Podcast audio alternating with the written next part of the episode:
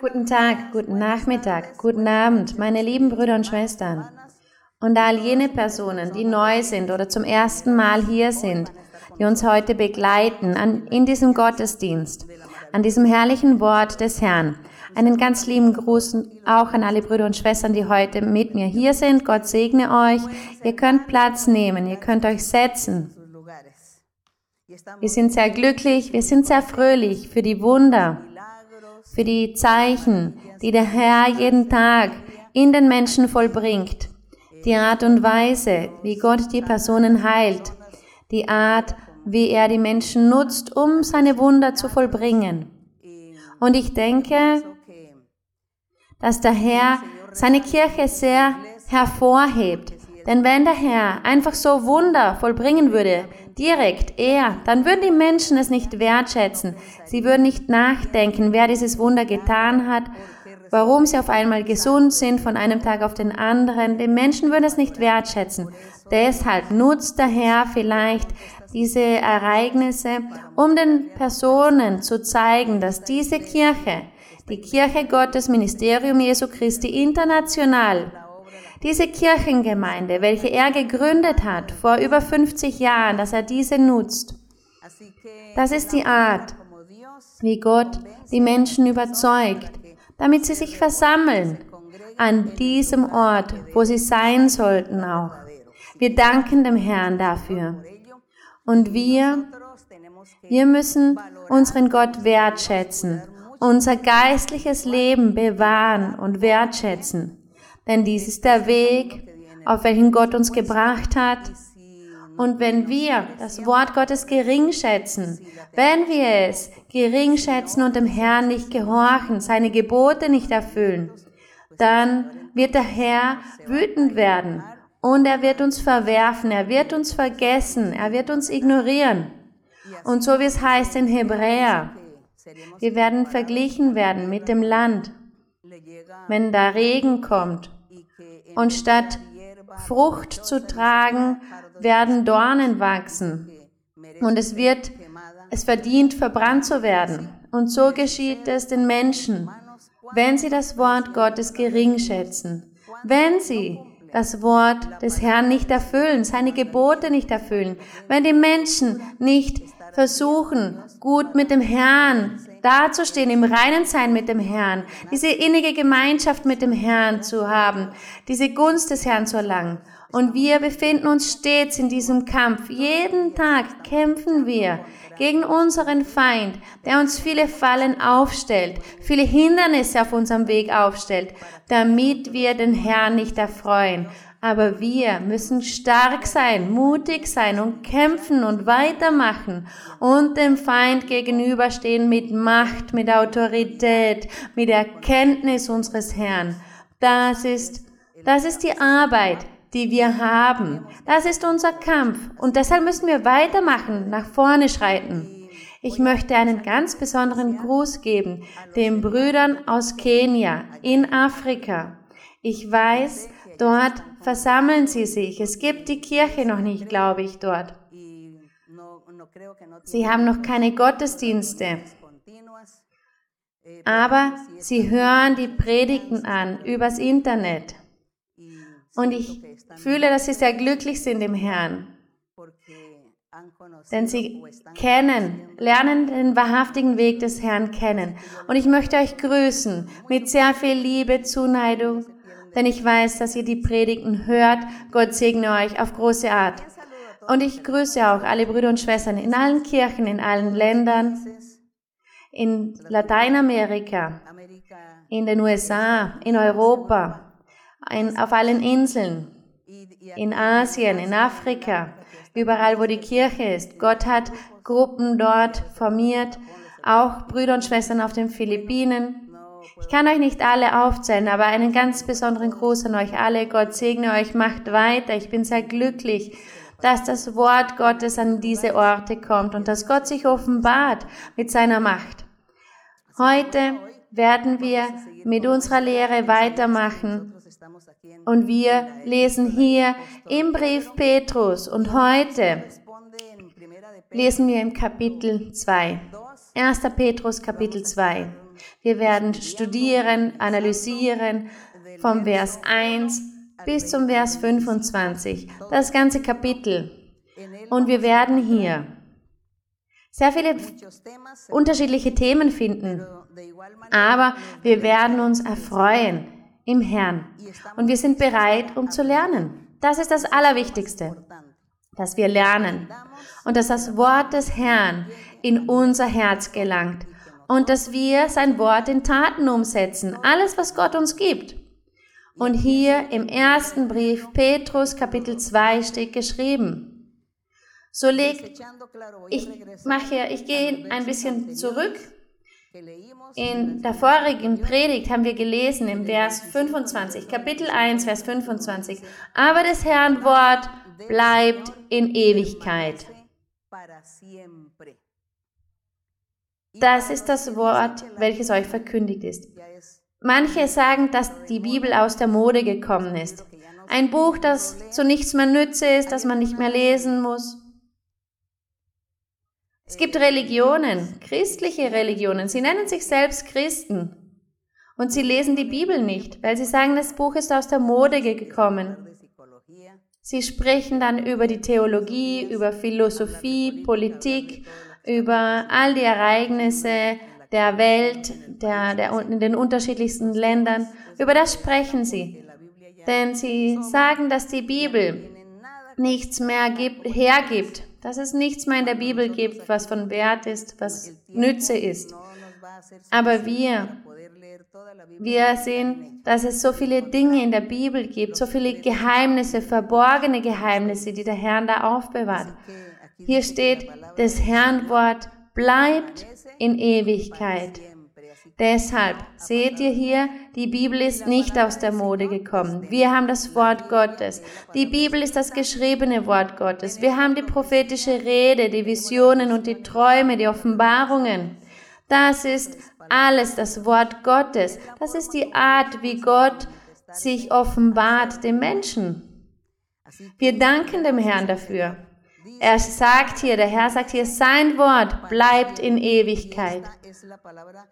Und das Evangelium, das ist das Wort, das Evangelium, welches euch verkündigt ist, allen Gläubigen. Und hier im Kapitel 2, Vers 1, da sagt der Apostel, so legt nun, er sagt zu allen Gläubigen, Brüder und Schwestern, so legt nun, nun ab alle Bosheit und allen Betrug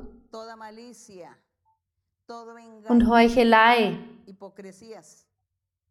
die Heuchelei.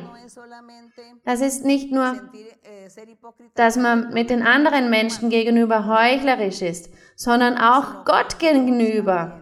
Die Heuchelei Gott gegenüber, das behindert, beinhaltet auch die Heuchelei Gott gegenüber. Viele Menschen werden heuchlerisch Gott gegenüber. Was bedeutet das? Dass sie den Anschein geben, dass sie in der Kirche sind, in der Versammlung sind, dass sie beten, dass sie lesen, dass sie singen, dass sie Gott zeigen. Sie geben den Anschein, etwas zu tun. Sie können im Gottesdienst sein und sie geben den Anschein, aber nachher im Geheimen da sieht man ihre Handlungen, die ungehörig sind, die ungehörigen Handlungen des Fleisches, die Sünde, die regiert im Herz dieser Person. Das ist, wenn jemand heuchlerisch ist, Gott gegenüber. Wenn er sagt, man muss all diese Dinge ablegen, dann heißt das, wir müssen sie ablegen mit unseren, unseren Mitmenschen gegenüber, aber wir sollen auch nicht heuchlerisch Gott gegenüber sein, sondern ehrlich sein, aufrichtig. Wir sollen ehrlich sein, dass wir gottesfürchtig sind. Aber in meinem Privatleben zum Beispiel bin ich der größte Sünder. Nein, das ist nicht richtig, weil dann bin ich Gott gegenüber heuchlerisch. Und Neid steht hier und alle üble Nachrede. Alles Schlechte, alles Böse müssen wir ablegen. Warum? Weil der Herr sich geopfert hat am Kreuz von Golgatha. Er hat sein Leben gegeben für uns. Und er möchte, dass wir das Gute tun, das Gerechte, dass wir Gott lieben, dass wir auf seinen Wegen wandeln, dass wir seinem Vorbild nachgehen, dass wir all dieses Böse ablegen. Denn der Herr hat so viel für uns getan. Deshalb steht hier im Vers 2, und seid begierig nach der vernünftigen, lauteren Milch, wie die neugeborenen Kindlein, nach dieser geistlichen Milch, auf dass ihr durch sie wachset zum Heil. Die geistliche Milch, das ist die Doktrin. Wir sollen das gute Verhalten vor Gott lernen, wie wir uns verhalten sollen. Die Gebote sollen wir kennen. Welche sind die Gebote? Was beinhalten diese Gebote? Was bedeutet die Sünde? Wovon muss ich ablassen, damit ich wachsen kann in meinem geistlichen Leben, um zu gedeihen und weiterzukommen auf diesem Weg? Und hier steht, diese geistliche Milch, sie soll lauter sein, das heißt rein. Das bedeutet die Gebote, das Wort Gottes, die Doktrin. Sie soll rein sein. Nicht etwas, was die Menschen erfinden, falsche Doktrin, die die Menschen erfinden, um die Versammlung dann etwas Falsches zu lehren. Das bedeutet, diese vernünftige, lautere Milch, das heißt eine reine Milch und nicht eine, die falsch ist. Wir sollen uns nicht von der Bibel abwenden. Wir sollen nicht von diesem Buch ablassen. Weil die Menschen sagen, dieses Buch, welches uns die wahrhaftige Doktrin lehrt, diese Erkenntnis lehrt zu Gott, dieses Buch lehrt uns, wie wir uns verhalten sollen wir Gott, wie wir nach dem Heiligen Geist suchen sollen und die geistlichen Gaben. Alles steht in diesem Buch. Wir hätten nichts empfangen von, unserem, äh, von all diesen geistlichen Dingen, wenn wir die Bibel nicht gelesen hätten. Deshalb, diese Bibel ist sehr wichtig, das Buch ist sehr wichtig. Auch wenn aufgrund der Zeit, der Kriege und der Verfolgung vielleicht irgendetwas verbrannt wurde oder entfernt wurde, irgendetwas aus dem Buch, der Herr erlaubte aber, dass jene Menschen, diese Schriftgelehrten, dass sie alles aufschrieben, was sie hörten und sahen und wussten über Gott. Und wir haben aber heute auch den Heiligen Geist der mit den Aposteln war, mit den Männern Gottes.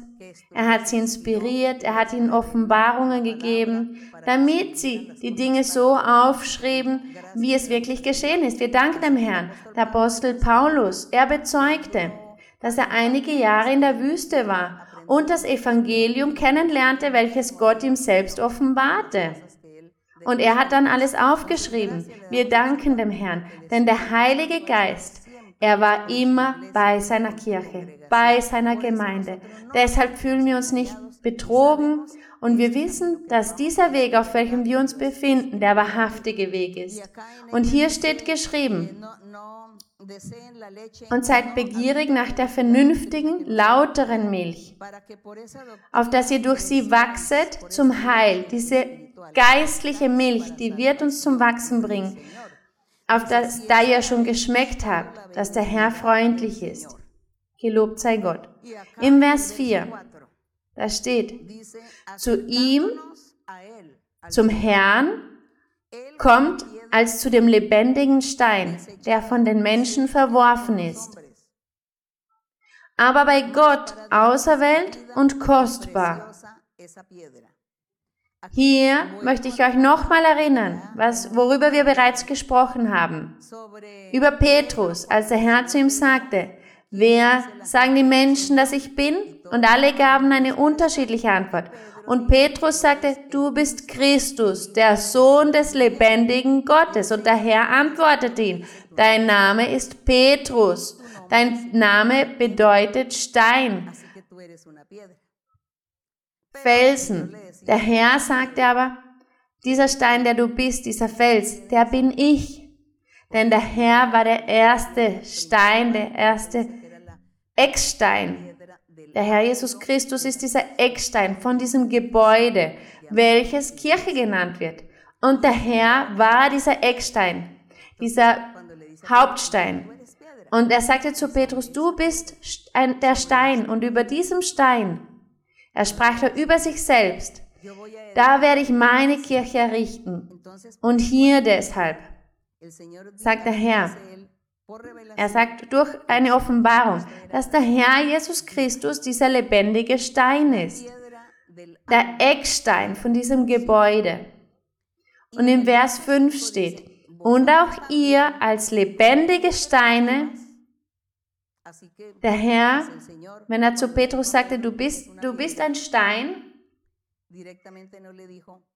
er sagte dann nicht direkt, ich bin der Eckstein, sondern er sagte, über diesem Stein werde ich meine Kirche erbauen. Und im Vers 5, da fühlen wir uns sehr stolz, wenn wir hier lesen, und wenn da steht, dass ihr als lebendige Steine erbaut. Lebendige Steine. Da werden wir erbaut. Wir müssen erbaut sein, wie ein geistliches Haus, zum geistlichen Haus und zur heiligen Priesterschaft. Diese Kirche ist nicht mehr physisch heute, der Tempel des Herrn. Die Lade, die Bundeslade des Herrn ist nicht mehr physisch, wie es im Altertum war, zur Zeit Mose, bis zu den Königen. Damals gab es diese Bundeslade, einen Tempel, diesen herrlichen Tempel, welchen der König Salomon erbaute. Dieser Tempel damals war physisch und Gott gab das Gebot, dass man ihn verzieren sollte mit dem besten, mit den schönsten Reichtümern. Denn dieser Tempel war symbolisch damals vom künftigen Tempel, welcher das Herz der Gläubigen des wahrhaftigen Evangeliums des Herrn Jesus Christus ist. Die Gläubigen, die müssen diesen, diesen Tempel, das Herz, verzieren mit diesen Reichtümern. Denn das ist, was Gott möchte von seinen Gläubigen, von seinen Kindern. Und er sagt hier, dieses Haus ist geistlich. Deshalb wir, als dieser geistliche Tempel, dieses geistliche Haus, welches das Gotteskind ist, es ist ein geistlicher Tempel, ein geistliches Haus. Wir sorgen uns nicht mehr mit, mit Gold oder mit, mit, mit bestimmten Steinen einen physischen, materiellen Tempel zu erbauen, einen Saal zu errichten zur Versammlung der Gläubigen, der schön geschmückt ist mit, mit Reichtümern. Denn dies hat keine Bedeutung mehr für Gott. Aber was für den Herrn eine Be von Bedeutung ist, ist dieser geistliche Tempel. Das ist unser Herz. Das ist unser Respekt, unser Konzept, das wir Gott gegenüber haben, dem ewigen Leben gegenüber haben. Und hier steht, dass wir erbaut werden zum geistlichen Hause und so, dass wir Priester sind. Wir sind Priester. Im Altertum gab es Priester, die im Tempel dienten.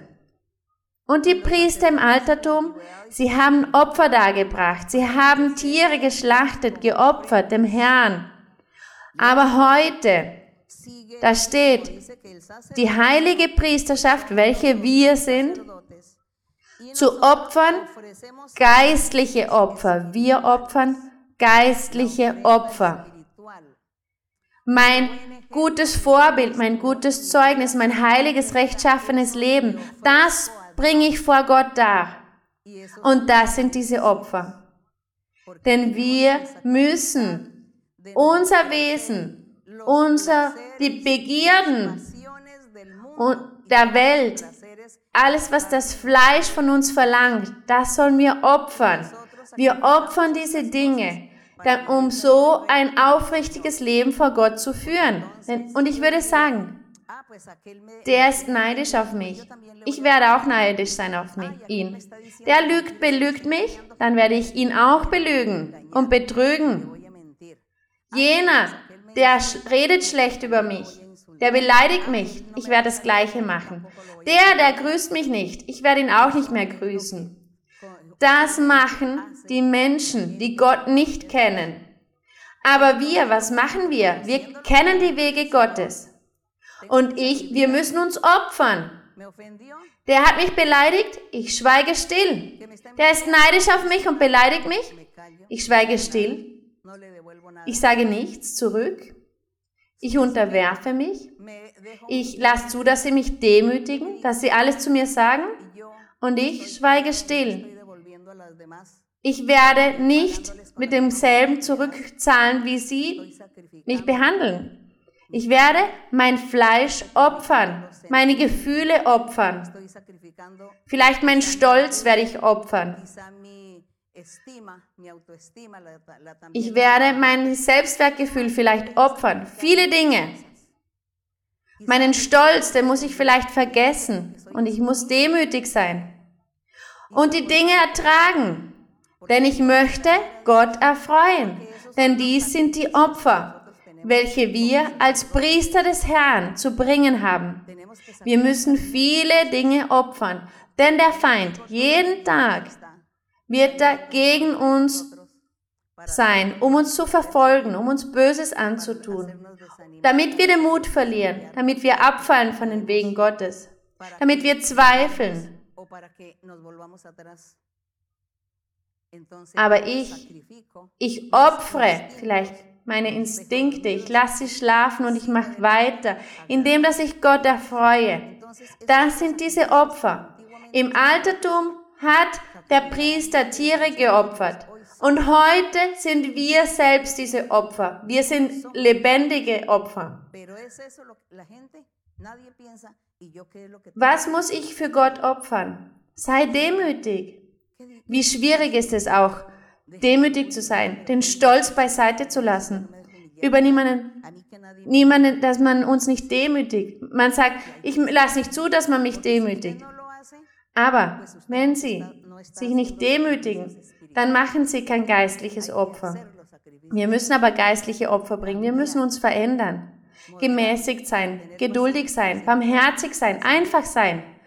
Erdulden. Erdulden, wenn man gegen uns ist, wenn man uns beleidigt. Alles erdulden, was die anderen gegen uns machen wollen. Wir sollen geduldig sein. Und der Herr wird alles, über alles richten. Er wird, für un, er wird sich für uns rächen. Was der Mensch, was der Teufel macht, indem er Menschen nutzt, die gegen uns dann sind. Diese geistlichen Opfer, da verstehen wir, um was es sich handelt. Und wenn da steht, ihr seid lebendige Steine, erbaut zum geistlichen Haus und zur heiligen Priesterschaft, zu Opfern geistliche Opfer, die Gott wohlgefällig sind durch Jesus Christus. Denn der Herr Jesus Christus, er hilft uns, um, damit wir uns verändern. Er verändert unser Leben, er hilft uns. Der Herr Jesus Christus sagt immer zu den Menschen, wer an mich glaubt, der wird neu geboren werden. Denn der an mich glaubt, der wird erneuert werden, eine neue Person sein, eine neue Schöpfung. Sein altes Leben, sein sündhaftes Leben ist zu Ende, welches diese Person geführt hat. Und der Herr macht aus dieser Person eine neue Gestalt, eine neue Person, welche beginnt, sich selbst zu opfern, geistliche Opfer für Gott darzubringen, sich zu ändern, weil sie glaubt ans wahrhaftige Evangelium, an den Herrn Jesus Christus glaubt, als Gott, als Sohn Gottes. Der Herr Jesus Christus vollbringt dieses Werk in uns. Und was haben wir getan? Wir bringen geistliche Opfer. Und wir tun dies, weil dies ist etwas, was wir ständig machen, diese geistlichen Opfer darzubringen. Was gefällt mir? Etwas von der Welt, etwas, das böse ist. Da muss man, da muss man Zügel anlegen, seinen eigenen Instinkten. Und da bringt man dann auch ein geistliches Opfer. Im Vers 6. Darum steht in der Schrift, siehe, ich lege in Zion, in Jerusalem, in der Kirche, einen auserwählten, kostbaren Eckstein. Und wer an ihn glaubt, der soll nicht zu Schanden werden. Da haben wir bereits gesprochen, dass es sich hier auf unseren Herrn Jesus Christus bezieht. Vers 7. Für euch nun, die ihr glaubt, an den Herrn Jesus Christus glaubt, ist er kostbar. Für die aber, die nicht glauben, ist er Der Stein, den die Bauleute verworfen haben. Welche Bauleute?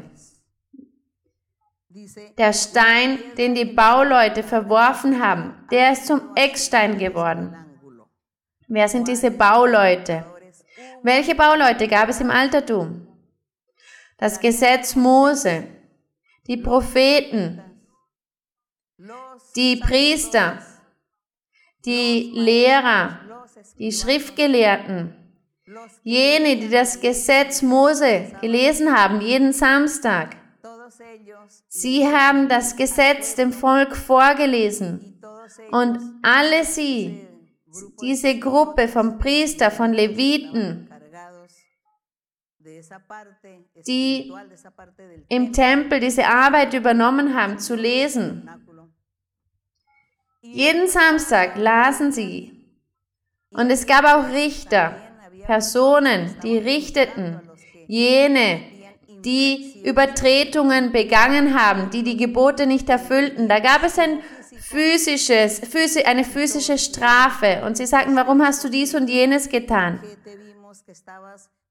Warum hast du Feuerholz gesammelt am, am Samstag, am Sabbat? Das Gesetz sagt, das darf man nicht tun. Man darf da nicht arbeiten. Und sie begannen das Gesetz vorzulesen.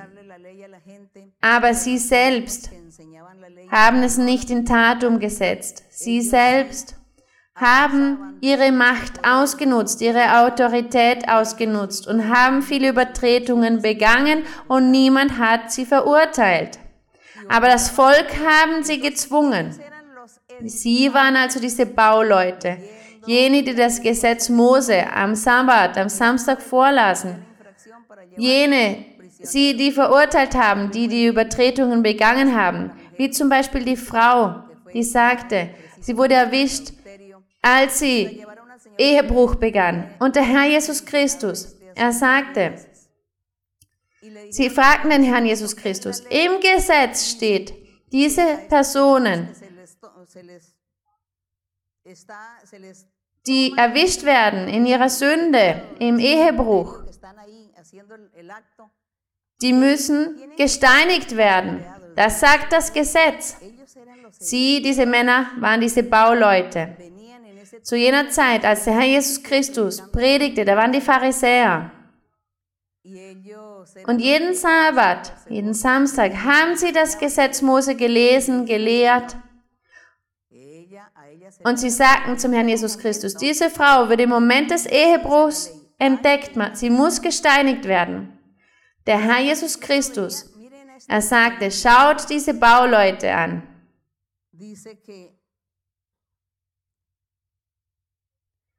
Das heißt, diese Bauleute, als dieser Eckstein, dieser lebendige Stein ihnen dargebracht wurde, da haben sie ihn verworfen. Der Herr Jesus Christus sagt in seiner Weisheit, der, der ohne Sünde ist, der soll den ersten Stein werfen. Und da sagten sie, wenn wir lügen, wenn wir ihn betrügen, wenn wir sagen, dass wir keine Sünde haben und den ersten Stein werfen können, dann kann er vor alle hingehen und meine Übertretungen ans Licht bringen. Besser bin ich still und gehe. Und alle haben das Gleiche gedacht und sind gegangen. Und der Herr Jesus Christus ist aufgestanden und hat gesehen, dass niemand mehr da war. Und er sagte zur Frau, niemand von jenen, die dich angeklagt haben, sind mehr hier. Ich werde dich auch nicht anklagen. Aber mach, mach keinen Ehebruch mehr. Wir sprechen jetzt aber über die Bauleute, diese Bauleute,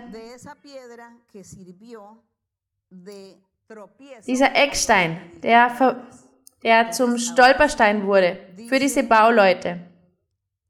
Im Vers 7, da verstehen wir jetzt gut, wenn es heißt, der Stein, den die Bauleute verworfen haben, denn sie haben den Herrn Jesus Christus verworfen. Sie haben ihm nicht geglaubt. Sie haben ihn gering geschätzt. Der, dieser Stein, der Herr Jesus Christus, ist zum Eckstein geworden. Und im Vers 8, und ein Stein des Anstoßes ist er geworden und ein Fels des Ärgernisses. Warum? Weil der Herr Jesus Christus, er ist dieser Stein des Anstoßes für jene, die das Gesetz Mose lehrten, die das Volk zum Volk sagten, sie mussten das Gesetz erfüllen. Der Herr Jesus Christus ist gekommen, um eine neue Methode der Erlösung zu lehren. Er hat ihnen eine einfachere Art gelehrt, wie man das ewige Leben erlangt. die Bauleute wollten dies aber nicht akzeptieren. Sie haben ihn verworfen und zum Tode verurteilt. Und deshalb heißt es, dass er ein Stein des Anstoßes ist und ein Fels des Ärgernisses. Diese Bauleute sind da gefallen, denn sie sagten, sie hatten die Erkenntnis des Herrn, sie waren sicher über das, was sie lehrten, und der Herr hat ihnen aber das Gegenteil gezeigt.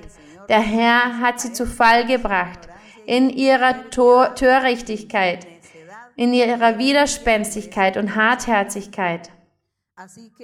Und so hat sich diese Prophezeiung erfüllt, welche der Herr dem König David gab im Psalm 118 und dem Propheten Jesaja.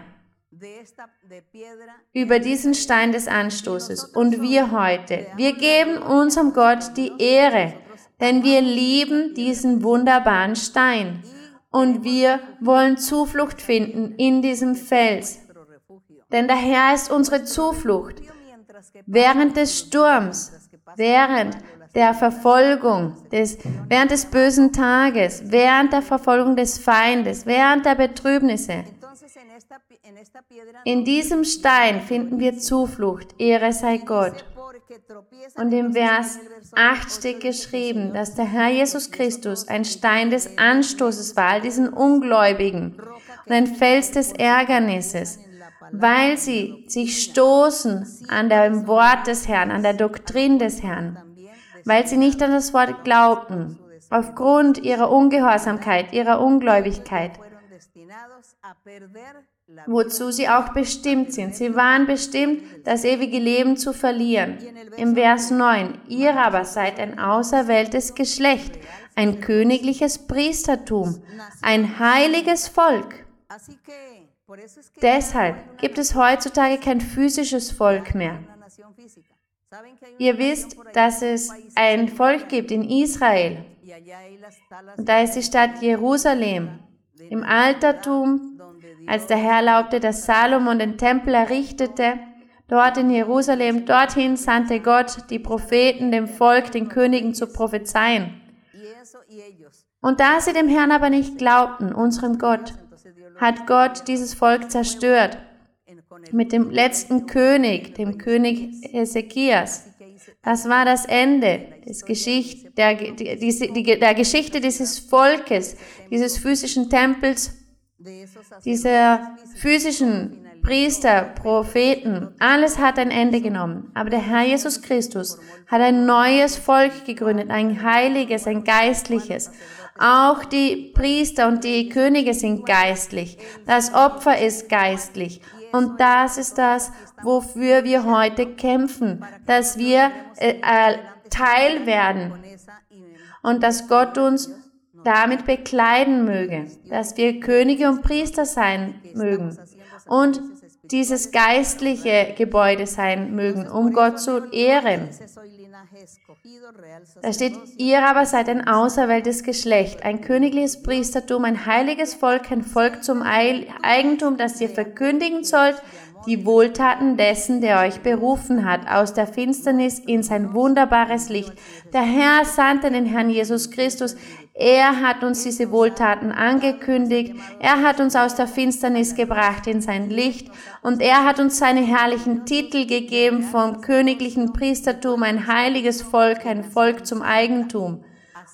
Und was es im Altertum gab, das ist in der Vergangenheit geblieben, jetzt ist es geistlich. Alles ist geistlich. Dieses Volk, dieses heilige Volk ist geistlich. Gelobt sei unser Gott. Und hier im Vers 10, die ihr einst nicht sein Volk wart, nun aber Gottes Volk seid. Da bezieht er sich auf die Heiden. Nun aber Gottes Volk seid. Und einst nicht in Gnaden wart, nun aber in Gnaden seid, die Gnade Gottes erlangt habt weil Gott das Evangelium verkündet hat, allen Menschen überall auf der Welt. Alle haben die Möglichkeit, die Segnung Gottes zu empfangen, ewiges Leben zu erlangen. Alle können die Erlösung erlangen, alle haben das Recht darauf. Wir danken dem Herrn für seine Gnade, für seine Barmherzigkeit. Im Vers 11. Ihr Lieben, ich ermahne euch als Fremdlinge und Pilger, enthaltet euch von fleischlichen Begierden, die gegen die Seele streiten. Wie ich vorher bereits sagte, diese fleischlichen Begierden, wir müssen gegen, dagegen ankämpfen und das nennt man dann auch ein geistliches Opfer, welches wir bringen müssen, wenn wir dagegen ankämpfen. Und wir müssen auch kämpfen, dass wir die Bibel lesen, beten und singen, dass wir nach Gott suchen, Gott erfreuen, Gott loben. All dies ist Teil von den geistlichen Opfern. Im Vers 12 steht, und führt ein rechtschaffenes Leben unter den Völkern, damit die, die euch als Übeltäter verleumden, verleumden. Der Apostel bezieht sich hier auf eine Gruppe von Juden. Denn es gab Menschen unter den Heiden, die sie kritisierten und sagten, ihr Juden, ihr habt den Herrn Jesus Christus zu Tode gebracht. Und er bezieht sich hier auf diese. Er sagt, eure guten Werke sehen ein rechtschaffenes Leben unter den Völkern, damit die, die euch als Übeltäter verleumden, eure guten Werke sehen. Diese Übeltäter verleumden, das heißt, weil sie Gott zu Tode brachten ans Kreuz. Eure guten Werke sehen, Sie sollen Gott preisen am Tag der Heimsuchung. Sie sollen ein gutes Vorbild sein, damit die Menschen sie nicht verleumden, sie nicht kritisieren, sondern dass sie sehen, dass diese Juden sich zum Christentum bekehrt haben und die geistlichen Gaben empfangen haben und Früchte tragen, dass sie da sind und ein Vorbild sind und Gott preisen, dass sie leuchten im Evangelium und dass sie so nichts hatten, um schlecht über sie zu sprechen, über diese Juden, die sich zum Christentum bekehrten. Seid untertan aller menschlichen Ordnung, um des Herrn willen. Es sei dem König als dem Obersten. Hier lehrt Petrus, dass die Gläubigen, die Kirche, es waren ja Gläubige von über, von vielen Völkern. Im Altertum hat der Herr das Volk Israel gegründet und damals gab es die Gebote. Aber der Herr sagte, jetzt werde ich alle erlösen in aller Welt. Jene, die an mich glauben, die sollen Erlösung erlangen. Die haben aber unterschiedliche Regierende, unterschiedliche Gebote, Gesetze und alle müssen sich aber den Regierenden unterwerfen in jedem Land. Da hier gibt der Herr diese Lehre.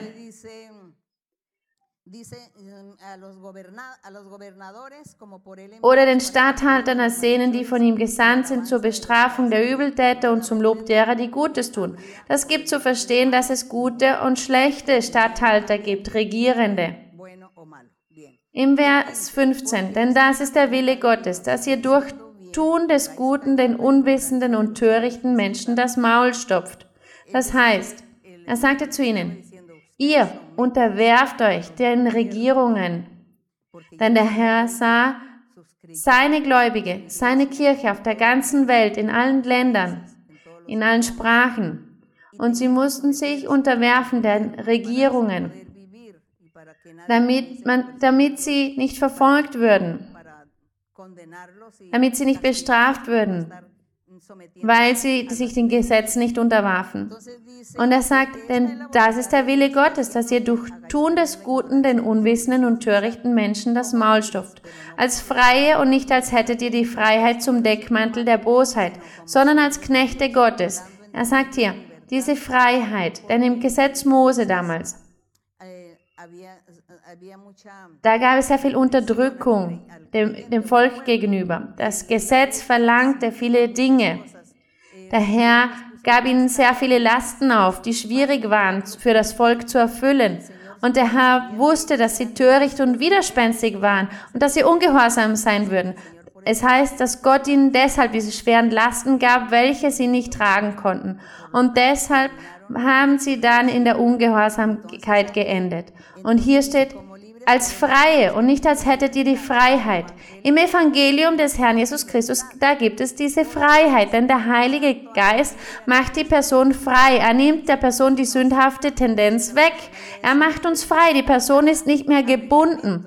Im Gesetz Mose, wenn man eine Übertretung begangen hat, dann kam sofort die Strafe, das Gefängnis, der Tod. Es gab sehr viel physische Strafe. Im Evangelium des Herrn, da ist die Strafe, es ist der Herr, der die Strafe selbst gibt. Nicht die Menschen, die den anderen Menschen bestrafen, sondern Gott selbst gibt die Strafen. Im Evangelium gibt es deshalb diese Freiheit. Gott hat uns diese Freiheit gegeben, damit wir unsere Entscheidungen treffen und sagen, erfülle ich den Willen des Herrn, mache ich auf diesem Weg weiter oder nicht. Das ist unsere Freiheit. Das ist das Evangelium. Er sagt, ihr seid frei und nicht als hättet ihr die Freiheit zum Deckmantel der Bosheit. Weil es diese Freiheit gibt, da beginnen die Menschen dies auszunützen. Und es kommt dann zu Freizügigkeit, zur Zügellosigkeit. Und das möchte Gott aber nicht von uns, sondern Gott möchte, dass wir ein heiliges Leben führen. Und im Vers 17 steht, Ehrt jedermann, habt die Brüder und Schwestern lieb, fürchtet Gott, ehrt den König. Hier lehrt er den Respekt gegenüber den Regierenden. Ihr Sklaven ordnet euch in aller Furcht den Herrn unter. Der Apostel, er beginnt hier über das alltägliche Leben der Personen zu sprechen. Zu jener Zeit vielleicht, diese Sklaven, die sich zum Evangelium des Herrn bekehrt haben, sie hatten vielleicht schon geistliche Gaben und wollten sich erheben über ihre Herren und es mangelt ihnen vielleicht an Respekt ihnen gegenüber. Und er sagte, so sollen sie sich aber nicht verhalten, sondern im Gegenteil, sie sollten ihre Herren respektieren. Er sagt, Sklaven, respektiert eure Herren, nicht allein den gütigen und freundlichen, sondern auch den wunderlichen, das heißt die, die komplizierter sind.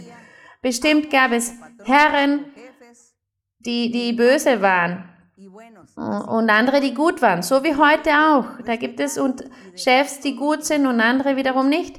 Man soll sie aber in den Händen Gottes lassen, denn heutzutage, genauso wir die Gläubigen, wir sind unterlegen den, den Chefs, wir müssen uns unterwerfen, respektieren.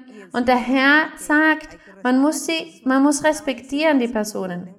Wenn eine Person sagt, ich habe alle geistlichen Gaben, der darf mir nichts mehr sagen, du musst mich respektieren, denn ich bin dieser und jener. Ich bin der Größte, ich bin ein Prophet, ich bin ein Apostel. Du weißt nicht, wer ich bin? Der Herr sagt nein. Es geht um die Einfachheit, das gute Verhalten, die Demut vor den anderen, damit so die Menschen glauben und in uns ein gutes Vorbild sehen und an Gott dadurch glauben, dass die Menschen sagen, ja, dieser hat Gott in seinem Leben, diese hat Gott in, seinem, in ihrem Leben. Hier lehrt er dieses Verhalten mit den anderen Personen, vor allem mit den, den Menschen gegenüber, die von der Welt sind. Wir als Gläubige, wir wissen, dass wir uns als Brüder und Schwestern lieben müssen. Warum? Weil wenn wir Brüder und Schwestern sind, haben wir einen Vater, unser Gott. Und wenn wir alle Brüder und Schwestern sind, dann müssen wir uns lieben. Wir sind eine Familie, die Familie Gottes. Aber hier lehrt er auch, dass wir uns auch zu verhalten wissen müssen mit den Menschen in der Welt mit diesen Autoritäten, mit diesen Personen, die die Autoritäten ausüben draußen. Und er sagt, denn das ist Gnade, wenn jemand um des Gewissens willen vor Gott Übel erträgt und Unrecht leidet. Denn was ist das für ein Ruhm, wenn ihr für Missetaten Schläge erduldet? Aber wenn ihr leidet und duldet, weil ihr das Gute tut, ist dies Gnade bei Gott. Hier sagt er, die Personen, die Gläubigen, wenn sie in der Kirche sind, das von Gott kennenlernen. Und dann, dann aber beginnen in Sünde zu leben, aufgrund ihrer Sünde, Übertretungen begehen, in, sich in Dinge einmischen mit den Menschen der Welt, sündigen, dann kommt die Strafe und die Person sagt, ich bin aber ein Gläubiger und schaut, was jetzt mit mir gemacht wird. Ich komme ins Gefängnis, man verurteilt mich, man wird mich bestrafen. Aber Die Person hat nicht erkannt, dass sie gesündigt hat und ihr deshalb all diese Dinge geschehen mit den Menschen der Welt, weil sie ein schlechtes Leben führt. Das heißt, es macht keinen Sinn, dass wenn diese Person sagt, dass sie geschlagt wurde, dass sie erduldet, aber warum wird sie geschlagt? Weil sie das Ungehörige tat. Das heißt, es ist besser zu leiden und zu dulden, wenn man das Gute tut, weil es dann Gott ist, der uns verteidigen wird. Gott beginnt uns zu verteidigen, weil wir dulden, erdulden und leiden, weil wir, wir aber das Gute tun. Es gibt jedoch Menschen, die etwas vortäuschen und dann leiden sie an den, an den Strafen der Welt, der Menschen. Und Gott ist nicht barmherzig. Sie sagen, ich bin in der Kirche, aber schaut, Warum erlaubte Gott, dass mir all diese unerfreulichen Dinge geschehen? Aber die Person hat nicht anerkannt, dass sie Gott verletzt hat, dass sie Gott missfällt hat. Hier im Vers 21 steht, denn dazu seid ihr berufen, da auch Christus gelitten hat, für euch und euch ein Vorbild hinterlassen, dass ihr sollt nachfolgen seinen Fußstapfen. Der Herr Jesus Christus hat das Gute getan, er war der Gerechte, er war ein Vorbild, er hat alles erduldet, er hat Demütigungen erlitten, alles, was er erlitten hat. Und man hat ihn zum Kreuz gebracht. Er hat nicht mal dagegen angekämpft. Er hat dieses Vorbild sollen wir nachfolgen, dem Vorbild des Herrn Jesus Christus. Denn er war dieser Mann, der wirklich gelitten hat. Er wurde verurteilt und er hatte dabei nichts Böses getan. Wir sollen diesen Fußstapfen des Herrn Jesus Christus nachfolgen. Manchmal hören wir vielleicht von jemandem, wie es oft geschehen ist an einem Ort. Man hat mir auch schon geschrieben, stellen Sie sich vor, dieser Bruder, seit so vielen Jahren ist er in der Kirche, dieser Bruder, und man hat ihn ins Gefängnis gebracht. Er ist im Gefängnis, die Polizei hat ihn festgenommen, ins Gefängnis gebracht. Die Person ist dann verängstigt wegen den Dingen, die geschehen ist. Warum ist das geschehen? So unerfreuliche Dinge. Und wenn man dann aber recherchiert hat, hat man herausgefunden, dass die Person schlecht gewandelt ist. Ja, die Person war in der Kirche, aber sie hat ungehörige Dinge getan. Sie hat unerlaubte Dinge getan. Ja, und hat die Strafe verdient. Und Gott erlaubte, dass die Person bestraft wird. Und das wird der Person bestimmt helfen, um Buße zu tun, um sich zu bekehren. Der Apostel sagt, wir sollen nicht leiden, wenn man uns demütigt und uns böse Dinge zufügt. Da sollen wir nicht leiden. Denn wenn wir leiden und ein heiliges, rechtschaffenes Leben vor Gott führen, dann wird der Herr uns helfen. Er wird uns helfen, weiterzumachen und wird uns den Sieg geben. Jedoch sollen wir nicht Verfolgung erleiden von den Regierungen aufgrund dessen, dass wir ungehörige Dinge tun und heuchlerisch sind. Da sollen wir aufpassen mit diesem schlechten Zeugnis, schlechten Vorbild. Der Herr wird wütend werden. Er wird uns verlassen und er wird uns alleine lassen dann. Im Vers 22. Er, der keine Sünde getan hat, der Herr Jesus Christus, und in dessen Mund sich kein Betrug fand, der, als er geschmäht wurde, die Schmähung nicht erwiderte, nicht drohte, als er litt, es aber dem anheimstellte, der gerecht richtet, das heißt unserem Gott der Herr Jesus Christus, der unsere Sünden selbst hinaufgetragen hat, an seinem Leibe auf das Holz, damit wir den Sünden abgestorben, der Gerechtigkeit leben. Durch seine Wunden seid ihr heil geworden. Das ist das beste Vorbild, was er hier aufzählt, unser Herr Jesus Christus, damit wir seinen Fußstapfen nachfolgen. 25. Denn ihr wart wie irrende Schafe Ihr habt Gott nicht gekannt. Aber jetzt, ihr seid nun umgekehrt zu dem Hirten und Bischof eurer Seelen. Deshalb verdient der Herr, dass wir ihn ehren und loben, dass wir den Herrn loben und dass wir diese Segnungen wertschätzen, diese Verheißungen, welche er uns gemacht hat von Anbeginn an und wir sind hier vor seiner Gegenwart, empfangen Segnungen von ihm, geistliche und auch materielle Segnungen. Und wir, wir werden beschützt vom Herrn. Und wir vertrauen auf ihn. Und wir Wir sind in der Welt mit Vertrauen, dass wir einen Fels haben, in welchem wir Zuflucht finden.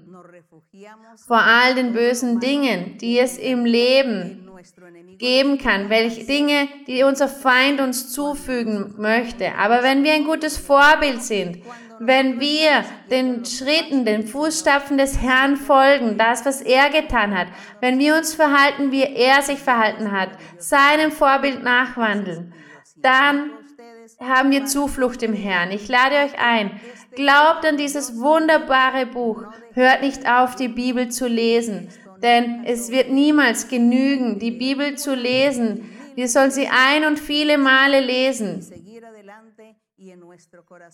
Wir sollen in unserem Herzen all die Erkenntnis bewahren, die Gott uns gibt. Sein Wort, wir sollen uns korrigieren, verbessern, seinen Willen erfüllen, uns ihm unterwerfen und Gott erfreuen. Gott möge euch segnen, alle. Gott möge bei euch sein. Lasst uns zu Gott beten und in unserem Gebet jene, die krank sind, jene, die kranke Personen um sich haben, Familienmitglieder kranke, im Krankenhaus haben oder zu Hause. Hebt eure Hände hoch und betet zu Gott, bittet zum Herrn. Wenn ihr die Hände nicht hochheben könnt, dann betet im Herzen zu Gott und spricht zu Gott über eure Situation, die ihr erlebt über eure Schmerzen, über alles, was ihr fühlt. Erzählt es dem Herrn. Sprecht zum Herrn und bittet ihn, denn Gott ist da bei uns und hört uns zu. Er schaut auf uns. Wir werden den Herrn auch bitten, damit er befreien möge. Die Personen befreien möge, die an Hexereien, Zaubereien, Flüchen leiden. An all diesen Krankheiten, geistliche Krankheiten sind das die zu den Ärzten gehen und die Menschen, sie, die Ärzte, sie haben keinen Namen dafür, denn sie sehen nicht, dass es ein Geist ist, der im Körper ist der Person. Betet zu Gott. Betet zu Gott für eure Familienmitglieder. Wenn ihr wisst oder fühlt, dass man euch Hexereien zugefügt hat, betet zu Gott, dass er euch beschützen möge und befreien möge. So betet zum Herrn. Heiliger Vater, himmlischer Vater, ewiger Gott, Vater unseres Herrn Jesus Christus, wir danken dir für dein Wort. Danke, dass du uns erlaubst, dass wir diesen Weg kennenlernen durften. Danke, denn du führst uns an deiner Hand. Du führst uns auf dem Weg der Vollkommenheit. Und du lehrst uns Tag für Tag dein Wort, deine Wege, deine Pfade. Wir danken dir, ewiger Gott. Wir danken dir, himmlischer Vater, für deine Barmherzigkeit, für deine Liebe. Danke, dass du uns zuhörst. Danke, denn du bist bei uns. Du hörst unser Flehen. Himmlischer Vater, ewiger Gott, in diesem Moment gibt es Tausende, Tausende, die zu dir flehen. Sie beten, sie bitten um Heilungen, denn ihre Körper sind krank, Sie haben Familienmitglieder, die krank sind, an unterschiedlichen Krankheiten leiden, mein Vater. Und sie leiden, der Mensch leidet dadurch. Ich bitte dich, Herr, erhöre ihre Gebete, ihr Flehen, das Flehen jedes Einzelnen. Schau für ihre Schmerzen, ihre Krankheiten. Und schau die Traurigkeit an der Personen, die leiden, die an psychischen Krankheiten leiden, geistliche Krankheiten, geistige Krankheiten wie Hexereien und Flüche und Zaubereien. Strecke deine Hand aus, Herr, und befreie jeden Einzelnen. Zerreiße diese Fesseln, diese Bindungen, diese teuflischen Bindungen, zerstöre diese bösen Geister, weise sie zurecht und erlaube nicht, dass diese Personen leiden. Sie leiden, mein Herr. Gesegneter Vater, strecke deine Hand aus. Nimm diese Krankheiten weg und heile, reinige, befreie, Nimm Zweifel und Furcht und Ungläubigkeit einigen weg. Segne jeden Einzelnen, befreie, reinige die Herzen, schenk Weisheit und Intelligenz allen, damit wir verstehen können, deine Wege verstehen können und weitermachen können, siegen können und Früchte tragen können. Viele Früchte, Früchte wollen wir vor deiner Gegenwart präsentieren, mein Herr. Mächtig bist du, mein Herr.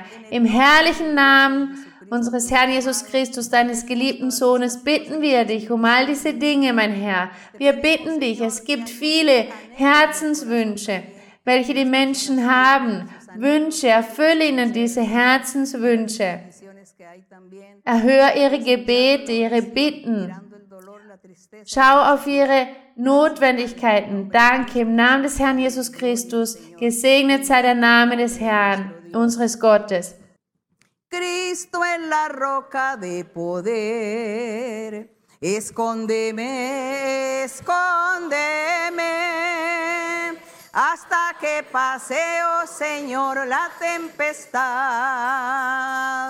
Escóndeme, escóndeme con tu poder.